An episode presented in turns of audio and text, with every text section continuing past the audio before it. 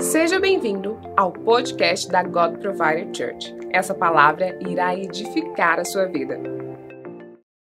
Glória a Deus. Estamos chegando a mais um fim de ano.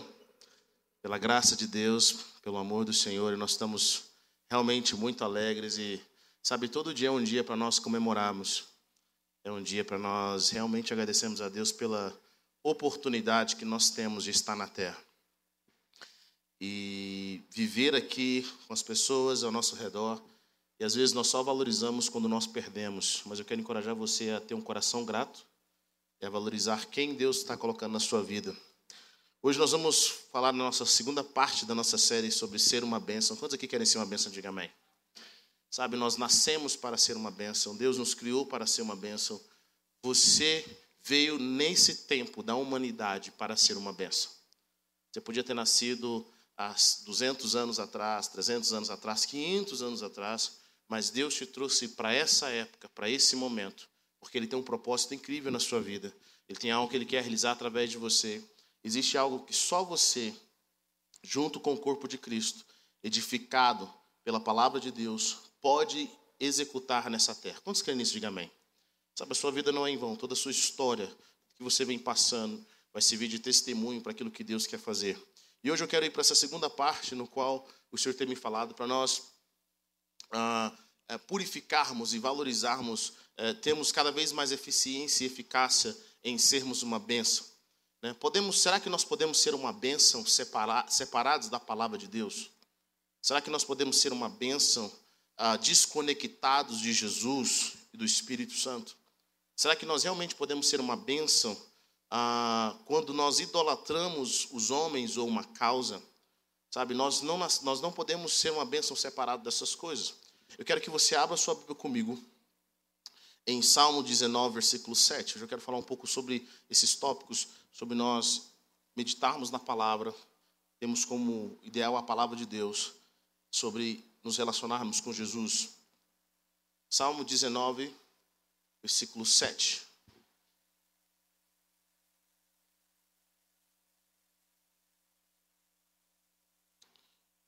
Diz o seguinte: A lei do Senhor é perfeita e revigora a alma. Os testemunhos do Senhor são dignos de confiança e tornam sábios os inexperientes. Os preceitos do Senhor são justos e dão alegria ao coração. Os mandamentos do Senhor são límpidos e trazem luz aos olhos. O temor do Senhor é puro e dura para sempre.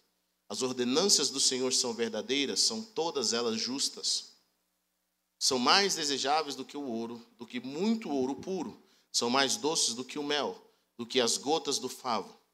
Por elas o teu servo é advertido, a grande recompensa em obedecer-lhes. Quem pode discernir os próprios erros? Absolve-me dos que desconheço. Também guarda o teu servo dos pecados intencionais, que eles não me dominem. Então serei íntegro, inocente de grande transgressão que as palavras da minha boca e a meditação do meu coração sejam agradáveis a ti. Amém? Pai, nós queremos orar nessa noite e peço que a tua mão poderosa esteja sobre os nossos corações, sobre as nossas vidas. Eu oro para que a realidade do céu nos cubra e nos guarde. Senhor, eu oro para que nós possamos ser impactados com a tua palavra, impactados com a tua verdade, impactados, Deus, com a direção que o, seu, que o Senhor tem para nós nessa casa. Senhor, como família, como God Provide, nós nosso maior desejo é ser bênção de acordo com os teus padrões, não de acordo com os padrões do mundo. Nosso desejo é viver a tua realidade. Eu oro para que o espírito de revelação e de entendimento, o espírito de sabedoria venha sobre a vida dos teus filhos, para que eles possam ter os seus olhos abertos para viverem a realidade dos céus. Pai, eu oro para que a realidade dos céus venha sobre esse lugar, sobre nós nessa noite, pelo poder que é no santo nome de Jesus. Amém. Amém. A Bíblia nos ensina algo poderoso, ela nos ensina que não é só fazer o que é certo, mas também fazer as coisas do jeito certo. Quando nós estudamos a palavra de Deus, nós vemos que Deus tem padrões no qual ele não quebra. Deus nos chamou para ser uma bênção, mas não uma bênção de qualquer jeito. Só a intenção em ajudar o próximo, só a intenção em servir as pessoas, não significa que Deus está se agradando daquilo que nós fazemos. Quando nós começamos a perceber isso, nós começamos a ver que a Bíblia ela nos traz verdades para que nós possamos ser benção, de acordo com os padrões do céu. Por que isso é importante? Porque a palavra ela tem um poder de revelar como está o nosso coração. A palavra ela tem um poder de trazer o discernimento. A palavra de Deus, ela mostra, ela sonda os nossos corações. Em Hebreus 4:12 fala: "Porque a palavra de Deus é viva e eficaz, é mais cortante de qualquer espada de dois gumes, a ponto de dividir alma e espírito juntas e medulas, e ela é apta para discernir os pensamentos e o propósito do coração do homem." Na vontade, no intuito de ser bênção, muitas vezes nós não percebemos que o que está no nosso coração são desejos pecaminosos. E aí, quando nós lemos a palavra e meditamos na palavra e seguimos o protocolo da palavra, o que acontece é nós somos, nós somos corrigidos, nós somos, a, a, a, nós somos confrontados através da Bíblia. Não tem como nós sermos uma bênção no reino de Deus afastados da palavra de Deus. Sem nós lermos, sem estudarmos, sem, sem entender aquilo que Deus quer que nós façamos. Primeira coisa que eu quero trazer para você é a palavra de Deus é a verdade. Diga comigo, a palavra de Deus é a verdade. Sabe, ela não é a minha verdade. Ela não é a verdade do cristianismo. Ela não é uma verdade relativa, ela não é uma verdade para você, não, ela é uma verdade absoluta. A palavra de Deus é a verdade. E Jesus faz uma oração muito interessante para os discípulos em João capítulo 17, 17, ele, ele fala com os discípulos, capítulo 17, versículo 14, ele diz: Eu lhes tenho dado a tua palavra, Senhor, e o mundo os odiou porque eles não são do mundo, como também eu não sou. Não peço que os tire do mundo, e sim que os guarde do mal. Eles não são do mundo, como eu também não sou. Olha o que Jesus diz: santifica-os na verdade, a tua palavra é a verdade. Assim como tu me enviaste ao mundo, também eu os enviei ao mundo. Jesus trouxe a verdade. E ele fala para nós como que nós podemos ser santificados, sermos separados, sermos diferenciados dos demais através da verdade. Sabe o que nos, o que nos santifica para nós sermos uma bênção pura e cristalina? É a verdade da palavra de Deus. Amém? É a verdade da palavra de Deus. Quando você começa a entender isso, você deveria fazer a pergunta: nós cristãos muitas vezes estamos lendo a Bíblia e conhecemos a história de Cristo e nós não fazemos as perguntas certas para o texto. Se nós fizéssemos as perguntas certas para aquilo que Deus está nos mostrando na palavra, nós entenderíamos muito mais de reino espiritual, de como funciona a sociedade. Por exemplo, por que, que Jesus, alguém que só fez o bem, foi crucificado? Por que, que Jesus que curou, que foi tanta bênção, foi tão bênção em nossas vidas, foi bênção na humanidade, curou o paralítico, né, curou o cego de nascença, por que, que Jesus, alguém que fez coisas boas, foi crucificado? Eu tenho um sentimento que se Jesus viesse hoje à terra, ele seria crucificado de novo. Nós o mataríamos. Se ele viesse outra vez, nós faríamos a mesma coisa que foi feita há cerca de dois mil anos atrás. Por quê? Por que, que se Jesus viesse, nós o mataríamos de novo? Por que, que eles mataram Jesus? Aí você pode falar, não, mas é porque tinham os líderes, os fariseus, eles tinham inveja de Jesus, ok. Mas dez fariseus não, não tinham poder de colocar Jesus para ser crucificado. Uma multidão clamou, crucifica-o. Essa multidão viu Jesus fazendo sinais e maravilhas. Por que, que Jesus, que é o amor, que é o puro amor, foi crucificado? Foi humilhado. Por que, que eles escolheram Barrabás ao invés de Jesus? Sabe por quê? Porque Jesus não é só amor, ele é verdade. E o mundo odeia a verdade. Jesus nos conta, a palavra de Deus nos diz em João, que João capítulo, nós lemos muito João 3,16, né? Mas em João capítulo 3, Versículo 16 e 21, Jesus começa a dizer: Porque Deus amou o mundo de tal maneira que, que deu seu único filho, para que todo aquele que nele crê não pereça, mas tenha vida eterna. E no versículo 19 ele diz o seguinte: O julgamento é este, que a luz veio ao mundo e os homens amaram mais as trevas do que a luz, porque as suas obras eram más. Pois todo aquele que pratica o mal aborrece a luz e não se chega para a luz, a fim de, a fim de não serem arguidas as suas obras. Quem pratica a verdade aproxima-se da luz, a fim de que suas obras sejam manifestas, porque são feitas em Deus. Sabe, nós queremos ser amados, nós queremos ouvir o amorzinho de Deus, sabe, aquele amor de, sabe, de papai com filho que nós não queremos de Deus, nós não queremos a verdade.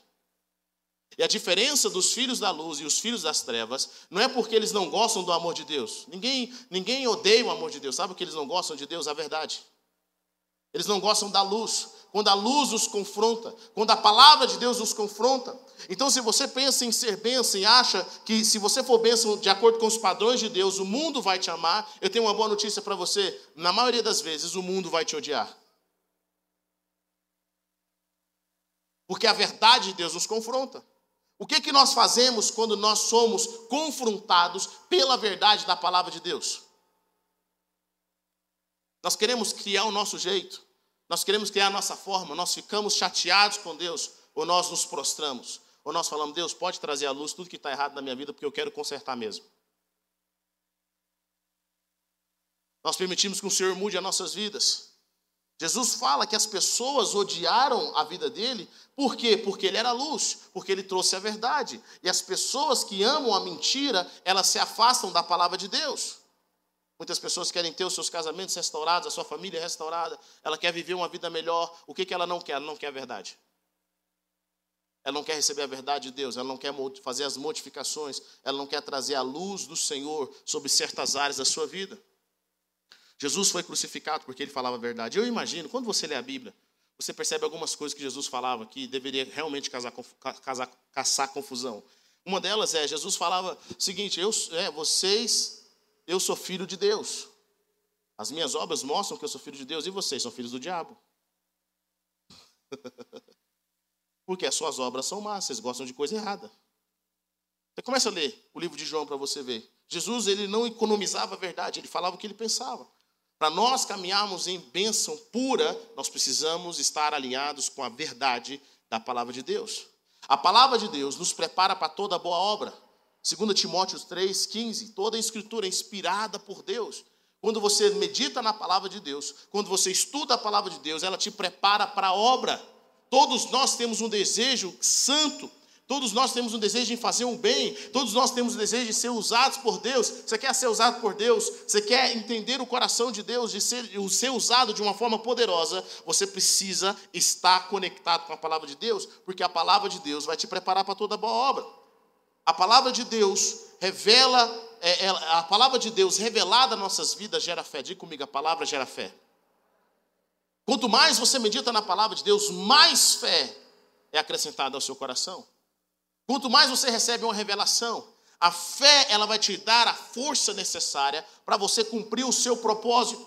Deus diz algo para você, e nisso que Deus diz para você, você fala, cara, eu não sou capaz de fazer, eu não consigo fazer. Bom, quando você vai ler a Bíblia, você descobre que ninguém na palavra também era capacitado para fazer. Quando você vai ler a Bíblia, eles acreditaram naquilo que Deus disse para ele, mais do que aquilo que eles acreditavam em si mesmos. Quando você entende a palavra, você recebe a palavra revelada, você tem um direcionamento dos céus e a sua vida é fortificada. Quando você permite a palavra te confrontar, de acordo com Hebreus 4,12, você começa a, a, a, a. Deus vai tirando do seu coração todo sentimento misturado, sentimentos malignos. Deixa eu te falar algo. Eu estou há muitos anos no meio cristão para perceber que muitos irmãos pastores, líderes, eles têm, eles têm a intenção boa, mas as suas motivações estão contaminadas. Está comigo ou não? Então tem um irmão que ele tem um dom profético, ele tem um dom profético, é maravilhoso o dom profético dele. Ele ora, Deus usa. Mas ele, Deus ora, ele, ele é usado por Deus. Mas depois do que ele, ele foi usado por Deus, junto com aquele dom, tem uma motivação contaminada. O que, que ele quer? Ele quer dinheiro.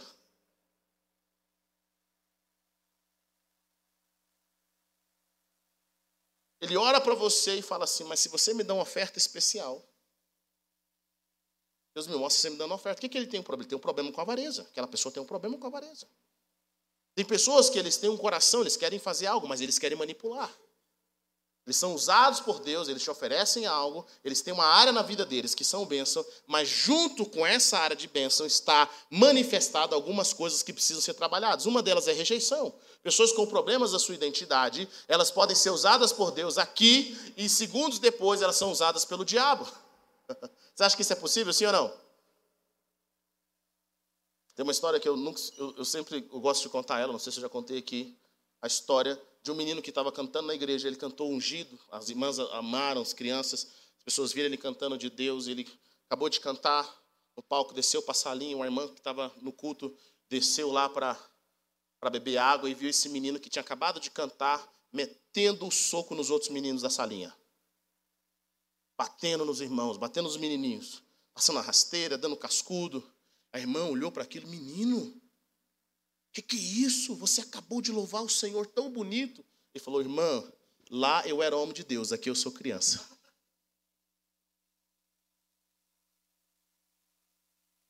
Quantas vezes na nossa vida você conversa com pessoas, a intenção é boa, o coração é bom, eles, mas ali está misturado sentimentos e pensamentos que não agradam a Deus. Quantas irmãs solteiras falam, pastor, vou lá fazer uma campanha de oração para ganhar ele para Jesus. É só para Jesus. Jesus conhece meu coração. Conhece mesmo, você está interessado nele, não é para Jesus. As motivações do nosso coração, quando você lê a palavra, você percebe. Sabe, eu quero dizer para você, nós temos duas naturezas, a natureza carnal, a nossa natureza do velho Adão, ela ainda está aqui, e a nossa natureza espiritual. E a natureza sua carnal, a sua natureza do velho Adão, ela não quer perder o espaço. Ela ficou muito chateada quando você aceitou Jesus e começou a nascer de novo. Você nasceu de novo, agora você tem desejo pelas coisas de Deus. E essa natureza carnal sempre vai buscar oportunidades para se manifestar. E ela se manifesta principalmente no meio religioso. Como que Jesus demonstra isso? Jesus fala o seguinte: olha, quando vocês forem ofertar, não toca a trombeta. Sabe o que é interessante? Em Israel, na época de Jesus, eles tinham um gasofilaço, lugar de ofertas, onde ele, esse era feito de, de bronze, se eu não me engano. E aí, as pessoas, quando eles iam querer dar muitas ofertas para tocar trombeta, eles colocavam muitas moedas de prata para fazer muito barulho. Isso significava trocar, tocar trombeta. E eles ficavam lá para mostrar a igreja. Já pensou? Já pensou se a gente colocasse aqui os gasofilaços aqui de, de bronze para né, quando caísse aquela nota, fizesse um barulho incrível? Jesus fala: para com isso. O que a sua mão direita fizer, que a sua esquerda não saiba. Querido, como é que é difícil a gente dar uma coisa e não contar para ninguém, não é?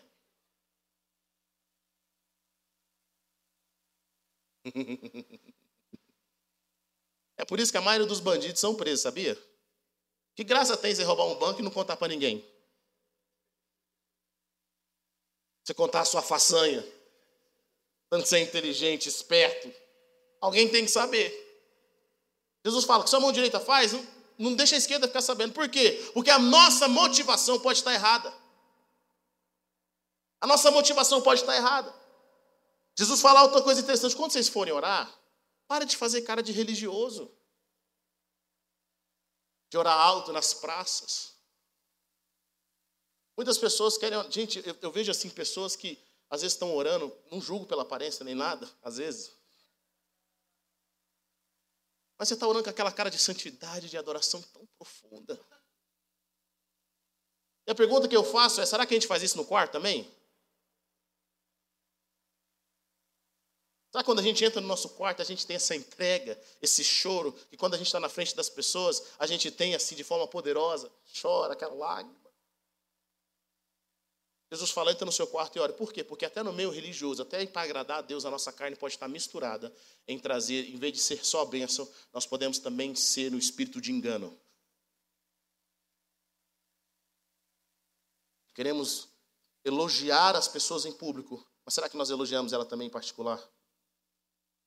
Um dia nós fizemos parte, foi de um noivado, nunca esqueço esse dia. E a filha lavou os pés da mãe, dos pais, na frente de todo mundo. Aquela coisa linda, de honra, de coisa maravilhosa. Eu não esqueço depois que a filha lavou os pés da mãe, a mãe falou assim: Olha, vou falar para vocês aqui, você que está casando com a minha filha, ela é canseira. Toda essa cena aqui, ela não faz nada disso em casa. É difícil de obedecer. Sabe, nós temos aquela aparência na frente das pessoas, um romantismo no nosso casamento na frente das pessoas. Nós temos tudo aquilo, Jesus está falando, até isso pode estar contaminado.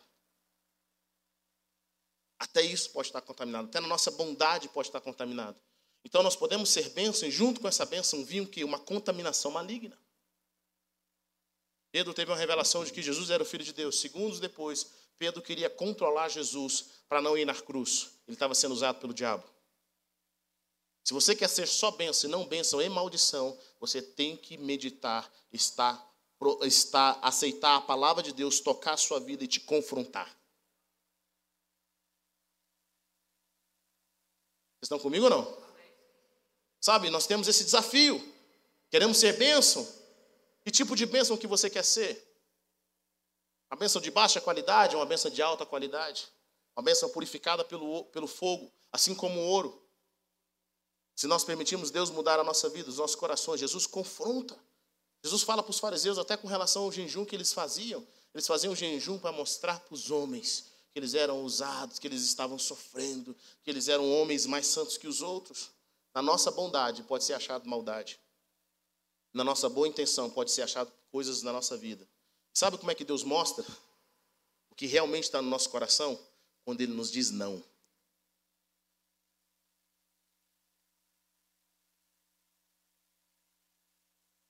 Ele mostra o que está no nosso coração. Quando você fez todo aquele plano bonito, vem com a sua lábia para tentar convencer a Deus e Deus fala: não aprovo. Você que tinha cara de cordeiro, aparece o lobo. Você fica endemoniado. O Hulk aparece na sua vida. Por quê? Porque o que estava lá no íntimo do seu ser, nem você conseguia discernir aquilo.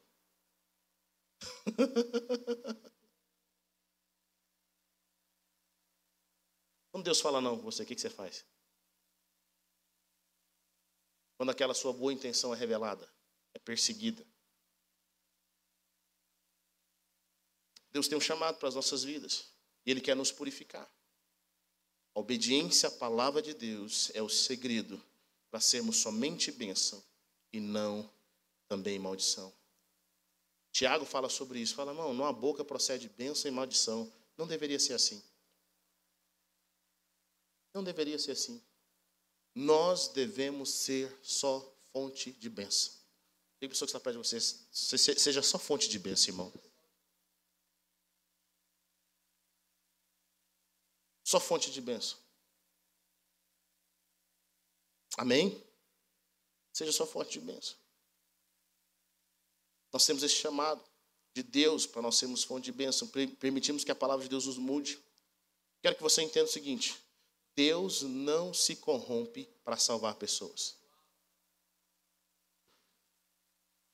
Se você acha que Deus vai mentir para te salvar, você acha que Deus vai quebrar sua própria palavra para te salvar? Você acha que Deus vai te roubar para te salvar? Você está enganado. Deus não, não se corrompe para salvar pessoas. Sabe por que, que Jesus demorou tanto para vir? Porque Deus esperou milhares de anos para o momento certo para que ele pudesse cumprir a sua palavra. Para que ele não mentisse, ele não negasse a si mesmo. Porque não é só fazer a coisa certa, é fazer a coisa certa do jeito certo.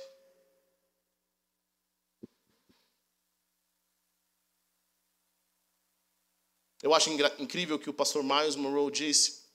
Ele fala: Deus é soberano até o momento em que ele fala. Por quê? Porque quando ele fala, ele fica preso à sua própria palavra.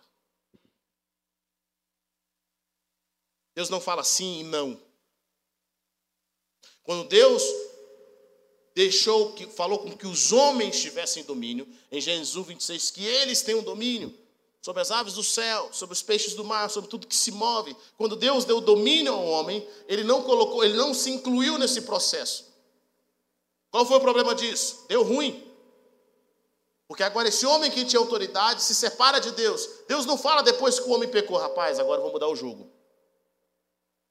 Pensando bem, vamos começar do zero? Deus não faz isso. Por que, que ele não faz isso? Porque ele não podia negar sua própria palavra. Deus não muda o jogo quando, ele, quando as coisas não estão dando certo para ele. Ele permanece fiel. E se nós não tivéssemos o guia da palavra, nós, na desculpa das boas intenções, faríamos atrocidades. Se nós não tivéssemos a palavra, em nome do amor, nós viveríamos uma vida de adultério. Quantas pessoas chegam para mim e falam assim, pastor, ele era casado, eu também, mas quando nós olhamos, foi presente de Deus. Deus nos uniu, pastor. Como assim, meu irmão? Deus te uniu, separando uma outra família.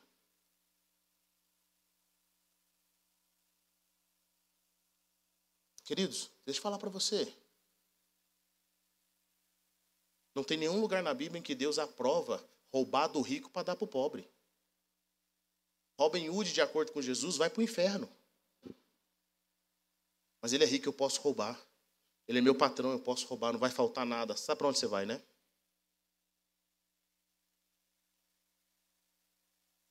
Você sabe para onde você vai? Não existe isso. Não, mas a gente não justifica, não existe isso, não existe. Não existe mentira para aprovar aquilo que não, a mão de Deus me abençoou. Fui lá na embaixada americana, contei que tem uma fazenda, três fazendas.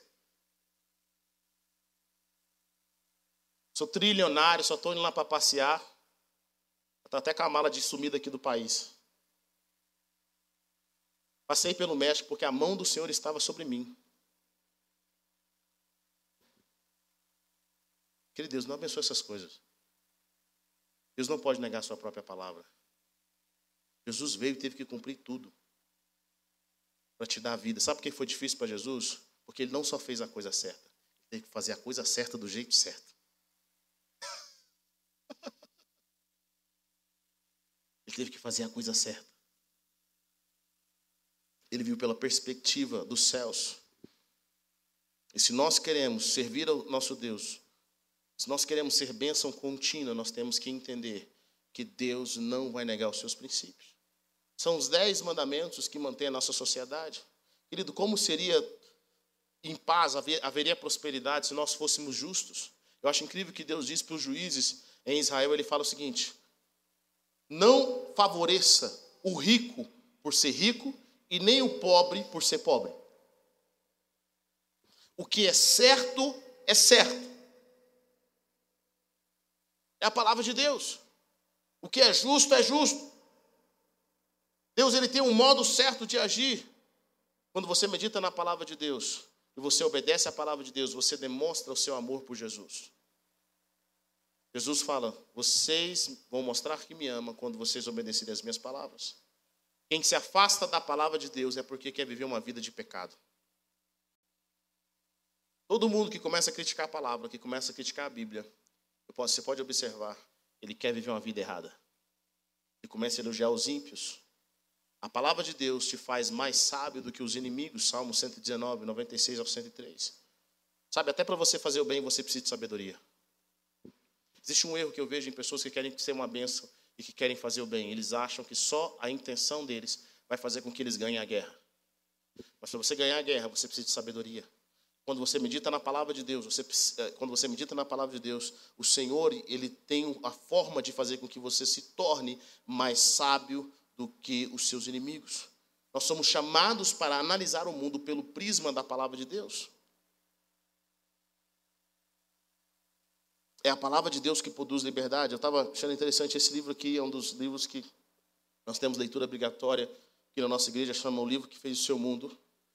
Esse livro conta todos os benefícios que a palavra de Deus produziu durante os séculos, em todas as áreas. Você vai ficar impressionado em descobrir que até na tecnologia a palavra de Deus teve uma influência poderosa para a nossa época. Esse livro me mostrou algo interessante. Ele me mostrou que eu já, o que eu já sabia de coração, mas que nenhum professor de história tinha me contado. Porque quando eu vou na escola, o que eles dizem é que a Bíblia é para bitolados. Quem estuda a palavra de Deus são pessoas que não são inteligentes. Bom, grande mentira. Que a maioria dos cientistas, eles, o que eles descobriram foi através da palavra de Deus. Eles tinham o desejo de conhecer a Deus. A Bíblia nunca vai te levar para a ignorância. A Bíblia sempre vai te levar, te levar para a liberdade. Esse livro chama o livro que fez o seu mundo. E esse livro conta algo bem poderoso. Ele fala que durante séculos, até 1500, a Igreja Católica estudava tudo menos a Bíblia. Sabe aquela época que você estuda na, na sua escola de perseguição e tirania religiosa? Sabe aquela época? Você tinha que perguntar o que, que eles estavam estudando nas escolas naquela época. Eles estavam estudando Aristóteles. Na Idade Média, o que eles antes da Idade Média, eles estudavam mais filósofos gregos do que a própria palavra. Quando um cara começou a estudar a Bíblia, chamado Lutero, e começou a afirmar pela palavra, e começou a descobrir o seguinte, mano, isso daqui está errado. Ninguém tem maior autoridade do que a palavra. A palavra é acima de pastor, de padre, de papa, de qualquer coisa. Eu posso ser o cara mais legal do mundo. Se eu estiver falando algo fora da palavra, eu estou errado. A palavra sempre vai estar acima de nós. Esse cara começou a lutar por isso, ele começou a estar buscando por isso. A luta dele foi que a Bíblia fosse respeitada mais do que as palavras de Aristóteles. O que começou a gerar? Começou a gerar liberdade. Começou a gerar perseguição. É por isso que a, a liberdade que nós temos hoje é através da palavra de Deus. Quando os, quando os, os norte-americanos foram trazer a, a, liberdade da democracia, o que, que eles fizeram? Qual foi o pensamento-chave? Se Deus nos criou iguais diante dele, todos nós temos o mesmo direito. Todos nós temos os mesmos deveres. Nós somos iguais perante Deus. Então ninguém é melhor do que ninguém. Cara, isso foi revolucionário. Nós temos isso há cerca só de 200, 300 anos. Até então, querido, se você nascesse pobre, era pobre que você ia ficar. Os nobres eram melhor que você, o rei era melhor do que você. O rei era a lei. Mas esses caras entenderam, estudando a palavra de Deus, que nós somos iguais. Produziu o mundo que nós temos hoje. Foi da noite para o dia? Não. Foram muitas lutas, muitas mortes. Sabe, às vezes eu fico meditando. A nossa geração, por, por não olhar o passado e ver os benefícios que a palavra de Deus trouxe para nós, nós achamos que tudo que nós vemos hoje veio de forma natural, mas não é tão natural assim. Pessoas pagaram alto preço. Pagaram alto preço. E a maioria dessas pessoas que pagaram esse preço foi porque eles acreditavam em algum princípio da palavra que o mundo lutou contra eles, para que eles não prevalecessem. Mas hoje nós temos a liberdade através da palavra de Deus. A palavra de Deus é luz para o nosso caminho, é lâmpada para os nossos pés. Quando você estuda a palavra, ela te leva para um relacionamento com Jesus. Segundo ponto que eu quero trazer para vocês nessa noite é: podemos ser uma bênção desconectadas de Jesus? Será que eu e você podemos ser uma bênção quando nós não estamos caminhando com Jesus? Quando nós não temos uma vida de oração? A resposta é simples: não. Jesus diz algo bem poderoso para os discípulos: ele diz, sem mim vocês não podem fazer nada. Sem nós recebemos a vida de Deus. Agora que você nasceu de novo, você precisa alimentar o seu homem espiritual. Existem duas naturezas em você, a carnal e a espiritual. Qual que vai prevalecer? Aquela que você alimentar mais. Quem que vai crescer na minha vida? O homem pecaminoso ou o homem santo? Bom, depende de quem você vai alimentar. Se você ler a palavra e se você gastar seu tempo em oração e com aqueles que também têm o mesmo interesse de crescer em Deus, o seu homem espiritual vai aumentar em força. Ele vai, ter, ele vai ser mais sadio. Se você gastar tempo com aquilo que não tem nada a ver com a palavra de Deus, você vai fortalecer o seu homem carnal. Nós temos que entender isso. Quando você começa a caminhar com Jesus, quando você começa a ter um relacionamento com Jesus, você recebe a vida de Jesus sobre a sua vida. Está comigo ou não? Sabe? Por que, que nós comemos? Por que, que nós comemos? Para nós vivemos. Nós não comemos só porque é gostoso. Nós comemos porque nós precisamos de energia. O nosso corpo precisa de energia. Assim como o seu corpo físico precisa de energia, o seu corpo espiritual e emocional também precisa de vida. Precisa de energia. E aonde você arruma essa energia? Onde você arruma essa vida? Sabe de onde? Da presença de Deus. Da presença de Deus. Quando eu chego em Jesus, eu começo a orar, eu começo a buscar a presença de Deus, a vida de Deus, o alinhamento de quem eu realmente sou em Cristo começa a ser manifestado. É a presença de Deus. Quando eu deixo de caminhar com Jesus, quando eu paro de orar, eu começo a me tornar outra vez o Weber antigo, o Weber pecaminoso. Mas quando eu começo a caminhar com Jesus, os meus olhos enchem de esperança. Tudo que você faz na vida Preste atenção nisso. Tira sua energia.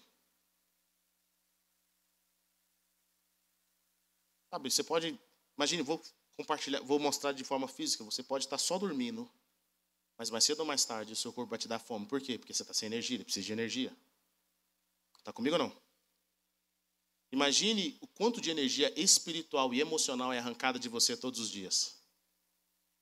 No seu trabalho, no dia a dia, com as pessoas. Alguém aqui já conversou, você vai em algum lugar ou conversa com algumas pessoas, você sai de lá carregado? Parece que eles sugaram toda a energia. Tem gente que eu converso com ele e eu falo assim, meu Deus do céu, deixa eu respirar. A pessoa no reino espiritual, está fazendo isso aqui de você. Ó. Ela está tirando toda a sua energia, toda a sua vida. E como é que você restaura essa energia? Buscando a presença de Deus. O dia a dia, as dificuldades, ela arrancam de nós a nossa energia espiritual, a nossa vida espiritual. Mas quando nós entramos na presença de Deus, nós somos renovados, nós somos recalibrados, nós estamos, começamos a ter vida, fôlego. Quando você está sem energia, quando você está sem vida, você começa a fazer besteira. Um exemplo simples é quando você está com fome. Quantos aqui ficam muito nervosos quando está com fome? É uma outra pessoa. E a gente já está assim, gente, esse culto não acaba, não?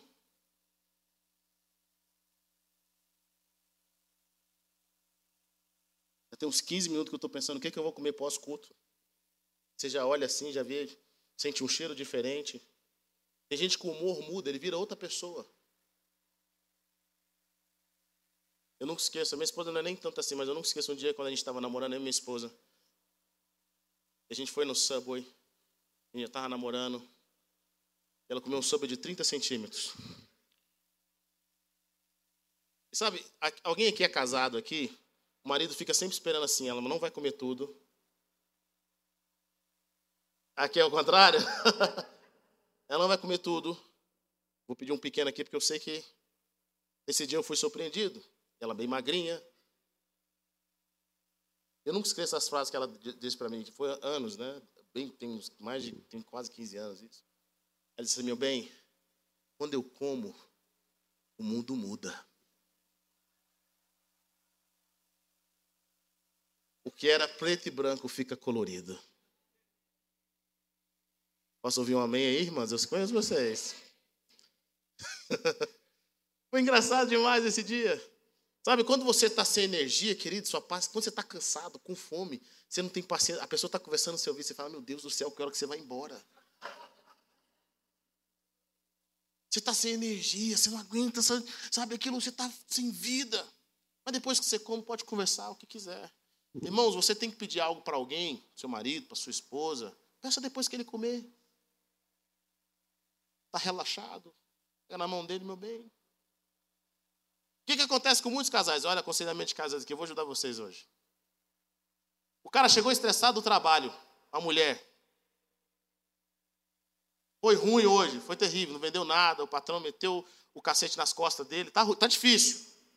Aí ele chega em casa, entra na porta, a mulher fala, mas olha, tá faltando isso, tá faltando aquilo, mas você não atende meu telefone, não me responde. Meu irmão, Você está você tá sem energia. Deixa eu tomar um banho, deixa eu comer, vamos, vamos conversar primeiro, vamos renovar a nossa energia. Sabe de uma coisa? Acontece do mesmo jeito na sua vida espiritual. Quando você está sem energia espiritual, querido, você não tem fome de orar, você não tem fome de nada, sabe? Você não, tem, não consegue ver Deus, te dá saudade do mundo, te dá saudade do pecado, mas depois que você entra na presença de Deus, você volta a sonhar de novo. A sua perspectiva muda. Não interessa quem você é agora como crente, querido. Pare de alimentar seu novo homem para ver o que, que você vira. E a oração é fácil? Não, não é. Quando você começa a orar, até a parede branca te chama atenção. Você olha para as paredes, a distração vem. Cara, isso não acontece com vocês, vocês são muito espirituais. Você lembra de uma conta que você tinha que pagar? Você, lembra de uma, você vai lembrar de alguma coisa, você lembra de alguma coisa, sua mente busca.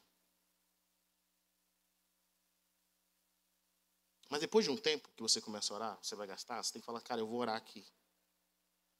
É mais ou menos igual exercício físico. Você vai, você vai para academia, você vai malhar, que ânimo você tem? Nenhum. Você vai na força do quê? Do ódio. força da raiva. Mas depois de um tempo, depois se eu estiver errado, quando seu corpo aquece, sobe um negócio chamado dopamina. E aquilo que era não tinha prazer, não tinha alegria, passa a ter prazer e alegria. Muitos de nós vamos orar, você vai orar só cinco minutos. Sabe que efeito vai fazer? Nenhum.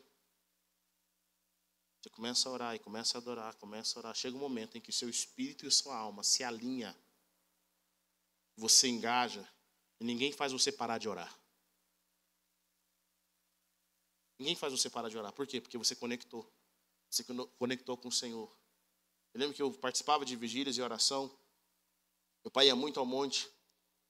E na época a gente não tinha carro. Meu pai pegava o último, último ônibus para ir para o monte. E a gente tinha que orar a noite toda. Até aparecer o próximo ônibus, 5 horas da manhã. Imagine só. Lá estava eu, pequeno. Meu pai me levava. A gente orar no monte. E aí, cara, era sono assim até três horas da manhã. Os irmãos cantavam, os irmãos oravam, cantavam, e aquele sono. Mas chegava um momento parece que seu espírito faz assim, uma chave vira. A presença de Deus vem, você ora, você canta, você alegra, você fica feliz, a presença de Deus vem, sabe? Parece que a dopamina espiritual sobe. E aí você começa a se conectar com o reino espiritual. Nós precisamos aprender que nem sempre, quando você recebe de Deus, vai ser em segundos. Você tem que entrar na presença de Deus, gastar o seu tempo na presença de Deus. E vai chegar um momento em que rapidamente o seu corpo, o seu cérebro, o seu espírito começa a receber a vida e a energia que vem da presença de Deus. Jesus gastava a noite orando. Por que, que nós não devemos gastar a noite orando? Como é que eu vou saber qual é a vontade, como é que eu vou fazer a vontade de Deus se eu não sei qual é a vontade de Deus? A maior moeda de troca no mundo chama-se tempo. Atenção. Sabia disso? Você compra qualquer coisa no mundo com atenção e tempo. Você cresce em qualquer área na sua vida com atenção e tempo. Quando você entra na presença de Deus e você vai buscar a presença de Deus, sabe o que acontece? Você investe o seu tempo. Deus, eu vou entrar aqui, hoje eu vou gastar uma hora. Hoje eu vou gastar uma hora e meia. Jesus, eu preciso me conectar com o Senhor, eu preciso receber a vida que vem do Senhor. Eu preciso receber a alegria que vem do Senhor, a energia que vem do alto, a força que vem do alto. E aquilo vai te fortalecer de tal forma, depois que você gasta um tempo, depois que você conecta, ele vai te fortalecer de tal forma que você vai ver as coisas com outros olhos. Você vai ver com os olhos da fé. Você vai ver com os olhos de Deus. E você vai descobrir algo. Deus nunca está em crise. Deus nunca está em crise. Deus nunca perdeu uma batalha. Às vezes você se sente um derrotado, você está derrotado, sua energia está lá embaixo. Vieram lutas que arrancaram toda a sua força, todo o seu vigor, de tal forma que você não consegue levantar. Quero dizer para você, entra na presença de Deus. Quando você estiver na presença de Deus, você vai ser revigorado. Revigorado. Não podemos fazer a vontade de Deus sem estarmos conectados com Ele. O reino de Deus nós vivemos relacionamento. O nosso relacionamento com Jesus é aprender a ouvir a voz de Jesus. Eu e você fomos chamados para ser bênção. Bênção espiritual, bênção financeira, bênção emocional. Ore, profetize, seja generoso. Mas para nós nos movermos dessa forma, nós precisamos simplesmente termos a perspectiva dos céus. Amém? Eu quero orar com você. Eu sinto que nós vamos gastar um tempo de oração hoje. Quero que você abra o seu coração para a presença de Deus. Sabe, nada é impossível. Absolutamente nada é impossível. Talvez você está aqui dizendo, é, eu não consigo ser um cristão de fato.